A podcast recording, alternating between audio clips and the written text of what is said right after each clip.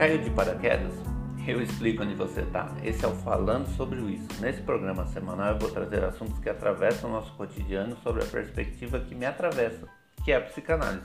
Sem o falatório professoral, simplesmente para falar, pôr para fora. Quer participar? Manda uma mensagem lá no Instagram, o arroba é Vamos Falar Sobre o Isso. E agora, bora pro episódio.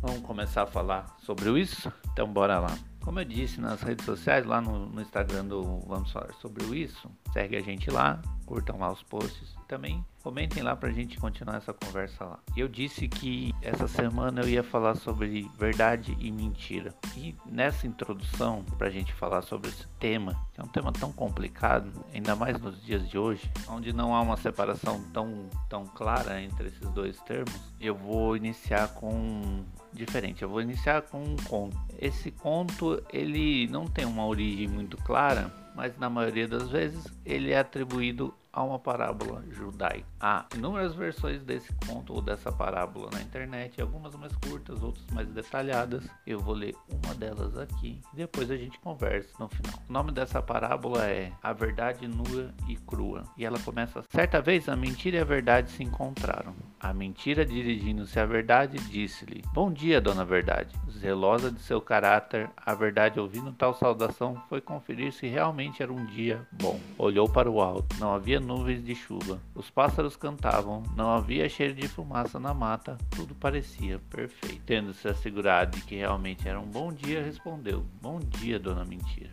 Está muito calor hoje, não é mesmo? disse a mentira.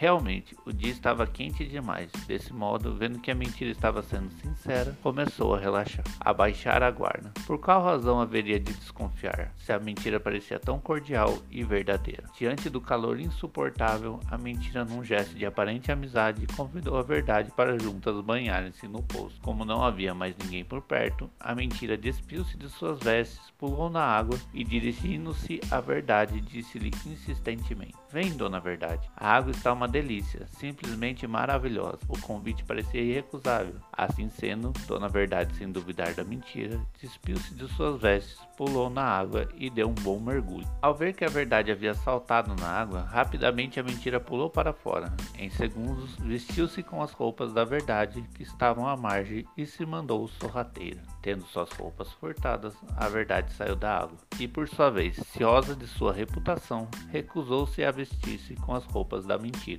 deixadas para trás. Certa de sua pureza e inocência, nada tendo do que se envergonhar, e não tendo outra opção que lhe fosse coerente, saiu nua a caminhar na rua. Desde então, aos olhos das pessoas ficou mais fácil aceitar a mentira vestida com as roupas da verdade do que aceitar a verdade nua e crua.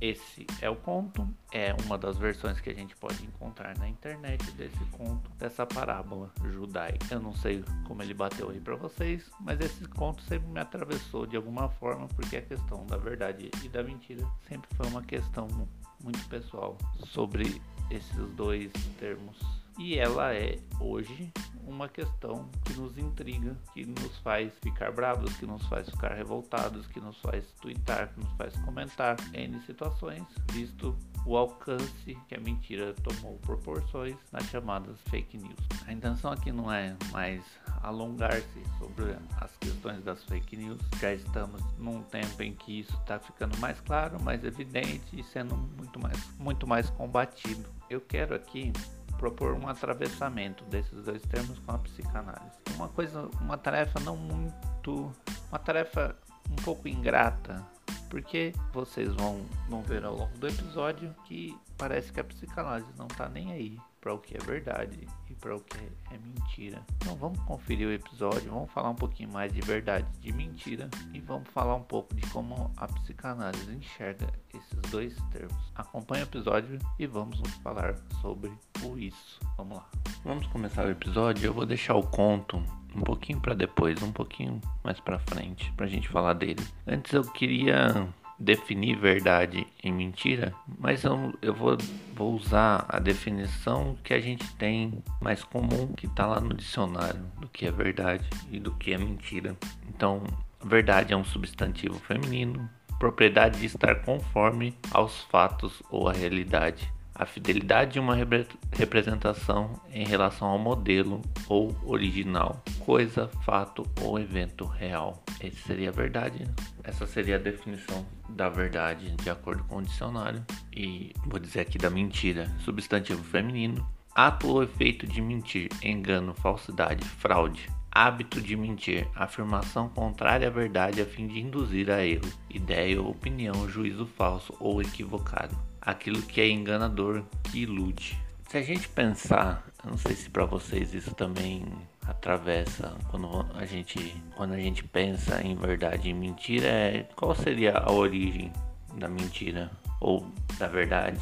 E é, e é, difícil a gente buscar uma origem sem a gente pensar num dos livros mais vendidos todos os tempos, que é Fundamento de uma Religião. Acho que a primeira coisa contada, a primeira mentira contada é a da cobra para Eva, justamente quando a cobra, num ato de enganar, de induzir ao erro a Eva, como está ali no dicionário, conta uma mentira, faz com que a Eva é, morda o fruto. E é por aí diante. É, por aí diante, eu diria assim, há um passe livre para que inúmeras mentiras se sucedam. E se a gente pensar lá no conto da verdade é mentira, é aí que se cobre a nudez de Adão e Eva. Mas eu vou deixar aqui porque é difícil a gente pesquisar uma origem da mentira ou da verdade e, e, fica muito complicado a gente chegar nesse, nesse fator.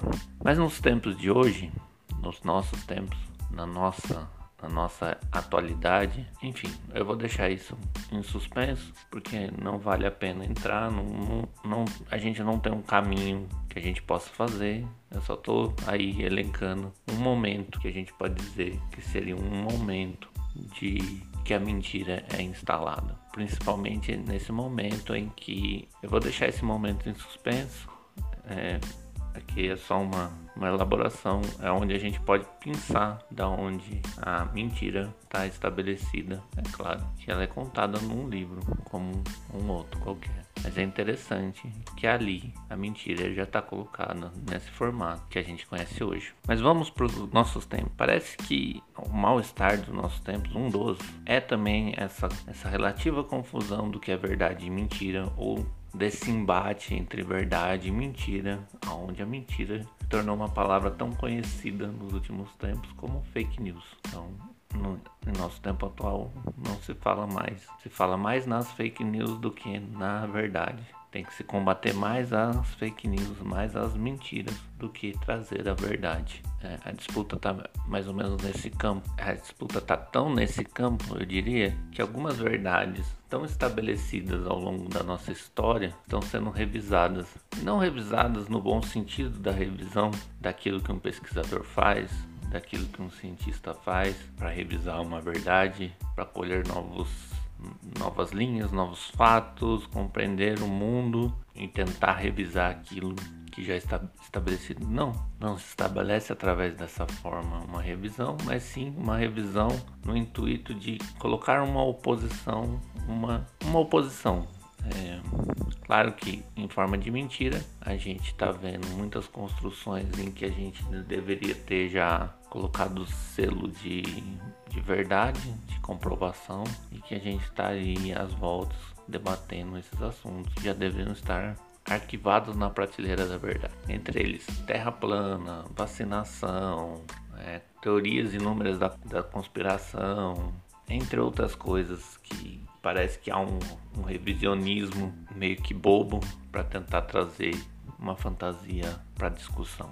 E nesse revisionismo todo, que não é um revisionismo, mas nessa tentativa de combater essas verdades já estabelecidas, a gente tem no nosso momento um problema em saber o que é verdade e o que é mentira, a necessidade de inúmeras checagens, a necessidade de, de inúmeros meios para comprovar que algum fato, algum, alguma coisa falada é verdade ou é mentira. Então é necessário, ficou necessário, principalmente ao jornalismo, mas aqueles que consomem jornais, ter essa questão nebulosa com a verdade, com a mentira, para aquele que passa a notícia, mas também para aquele que ouve a notícia com as questões de compartilhamento em massa, com as questões de, de não checagem, com as questões, com inúmeras questões que nos atravessam. Essa proximidade entre verdade e mentira tem se tornado cada vez menor, então fica muito mais difícil ler os fatos da realidade. Não que seja difícil ler os fatos da realidade, mas eles se tornaram cada vez mais. Acho que o exemplo melhor é: não basta assistir o, jornal correspondente tal, ou a verdade sai no Jornal das Oito da Globo, ou a verdade sai no Jornal das Oito do SBT, das Sete. Nem, nem sempre a verdade está lá, ou existe. Antes a verdade estaria lá, nesse, nesses lugares. Agora ela está a um passo da mão no celular, a um passo de uma pesquisa e, a, e a, a, quantidade de informação que a gente tem nos smartphones nos deixam um pouco a deriva em saber o que é verdade e o que é mentira. E às vezes a gente compartilha notícias da quais a gente queria que fosse verdade, da quais a gente acredita por um, um processo de um processo nosso histórico de de evolução, das nossas bolhas, daquilo que nos enche os olhos, daquilo que a gente gostaria que fosse verdade. Então tem toda essa dinâmica que agora nos atravessa com muito peso, que é essa relação entre a verdade e a mentira. Esse é o nosso tempo, onde essa relação é muito confusa, muito nebulosa e uma complicação. E essa é a nossa complicação, é disso que a gente tem que, tem que olhar, tem, tem que entender da nossa contemporaneidade. Mas como eu disse, eu queria trazer uma questão, porque é difícil aqui a gente falar de verdade e mentira. A gente pode entrar num, numa seara filosófica, a gente pode entrar numa seara científica e aí definir verdade e mentira, numa seara jornalística do que seria uma verdade, do que seria uma mentira. Mas eu, eu vou trazer outra coisa aqui. Eu vou trazer uma coisa que, que é um pouco confusa, porque eu vou trazer uma questão do que seria verdade para psicanálise. E eu vou tentar explicar de um jeito muito simples. E eu espero que vocês entendam aonde eu, o que eu quero dizer com isso e aonde eu quero chegar. A gente vai entender na psicanálise que a verdade é algo que está encoberto, é algo que está recalcado para termos analíticos. E o que está por trás seria a verdade aquilo que é difícil de dizer é aquilo que, que a gente não consegue dizer muito bem. Então a gente fantasia, a gente cria uma historinha, mas o, o que está por trás dessa historinha seria a verdade. E nos tempos freudianos, a verdade era operacionada pelo complexo de Édipo. É dali que a gente extraía a verdade nessa relação do Édipo é a verdade. É a verdade com a questão do sexual, a verdade com a questão. A verdade era operacionalizada com, em, em, vias, em vias de, do Édipo, né? Com o Édipo. Era como se fosse um. Era como se fosse um, um meio de, de tradução, né? Um, uma espécie de tradução de um texto. Eram uma, umas figuras embaralhadas onde se passava por essa por esse tradutor e esse tradutor conseguia ler a verdade por trás desse, desses símbolos, dessas, dessas letras confusas. Aí o Lacan vem, o Lacan não é muito legal não, porque ele vai dizer uma frase que sempre pega a gente, que é que a verdade é uma verdade mentirosa. E eu acho que o, o que o Lacan está falando é justamente isso que eu apresentei para vocês, que a gente cria uma fantasia e nessa fantasia quando eu digo que a gente cria uma fantasia, é que a gente tem uma percepção fantasiosa de algum aspecto da nossa vida e a gente cria essa, esse discurso fantasioso, mas por trás desse discurso fantasioso, mentiroso, existe uma verdade. E aí eu poderia dar o exemplo que me surge à cabeça, é o exemplo do Don Quixote. O Don Quixote cria uma história fantasiosa, mentirosa e embarca nela né? Don Quixote embarca nela. Ele se torna um cavaleiro, um cavaleiro de armadura, um cavaleiro que tem seu, seu subordinado e vive aventuras. Então ele cria uma fantasia, mas por ali tem uma verdade. A paixão dele pelos, pelos atos da cavalaria, a paixão dele pela mulher amada, paixão dele pelo heroísmo, são verdades dele, mas ele tem que criar uma fantasia para dizer essas verdades. Então acho que o, o, que o, o que o Lacan quer dizer com essa que a verdade é uma verdade mentirosa é que ela é dita através de uma fantasia, de uma figuração, que é o que a gente faz normalmente. E aí eu passo para o nosso tempo, nosso tempo atual de novo. Será isso que, que nos acomete hoje? Porque o Lacan também vai dizer que, por ser verdadeira uma coisa, já não pode recair na dúvida. Por ser verdadeira uma coisa, já não pode recair na dúvida. Nos tempos de hoje, entre esse embate de verdade e mentira, admitir alguma coisa que você expressava como uma verdade, uma fiel verdade, de como você lia o mundo, tão difícil quando, quando cai a máscara, que na hora que se contempla a verdade, nunca mais cai na dúvida, nunca mais no sentido daquela verdade. Pode ser com tudo que nos ocorre, esse embate das fake news, esse governo que aproveita dessa seara de fake news, pode ser que chegamos a um momento em que as máscaras caiam não daqueles que fazem a fake news, não daqueles que estão lá no poder, mas daqueles que estão ali cultivando, que em algum momento a verdade atravessará, e essa verdade pode ser em forma desse vírus, pode ser em forma de algum aspecto da realidade que cruze e que faça com que, por ser verdade, já não pode recair na dúvida. Mas admitir essa realidade, essa verdade, é também um processo muito complicado, porque exige, e acho que é, é aí a questão fundamental que eu quero entrar, exige uma, um, exige um responsabilizar-se. E, e, é nessa questão que, que eu acho que implica o nosso momento atual, que é nesse momento em que há um caos na saúde, há inúmeras informações e desinformações a respeito disso ou daquilo, de vacina, de oxigênio, de transporte de insumos, há inúmeras informações e desinformações, mas que fatos da realidade, como é o que fala o dicionário sobre o que seria verdade, começam a impor aspectos da realidade, impor uma quebra dessa fantasia. E aí, aí é um aspecto de tentar fazer com que essa fantasia continue a produzir, então há um aspecto individual de uma continuação dessa fantasia, ir atrás de, de respostas mais fantasiosas, consumir respostas mais fantasiosas para tentar elaborar alguma coisa que abaixe a pressão de responsabilidade, que dê um sossego. Porque quando a verdade se escancara, quando cai os aspectos da, da fantasia, da verdade mentirosa, só sobra a verdade, só sobra a verdade nua e crua, como do, do conto. E aí também a necessidade de se responsabilizar. Ah, Luiz, mas aí você está querendo dizer que que todos devem se responsabilizar pelo, pelo que está acontecendo no governo? Todos.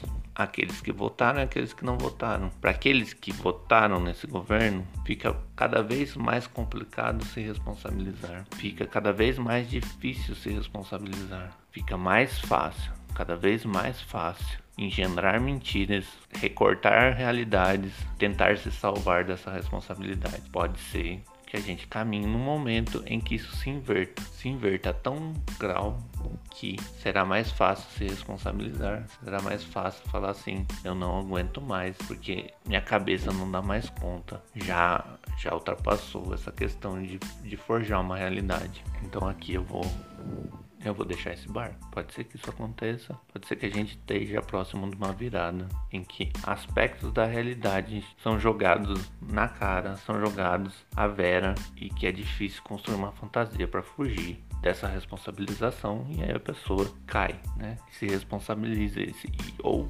foge ou, ou o dano também é complicado porque daí vai ter que se haver com com aquilo que disse, com aquilo que fez.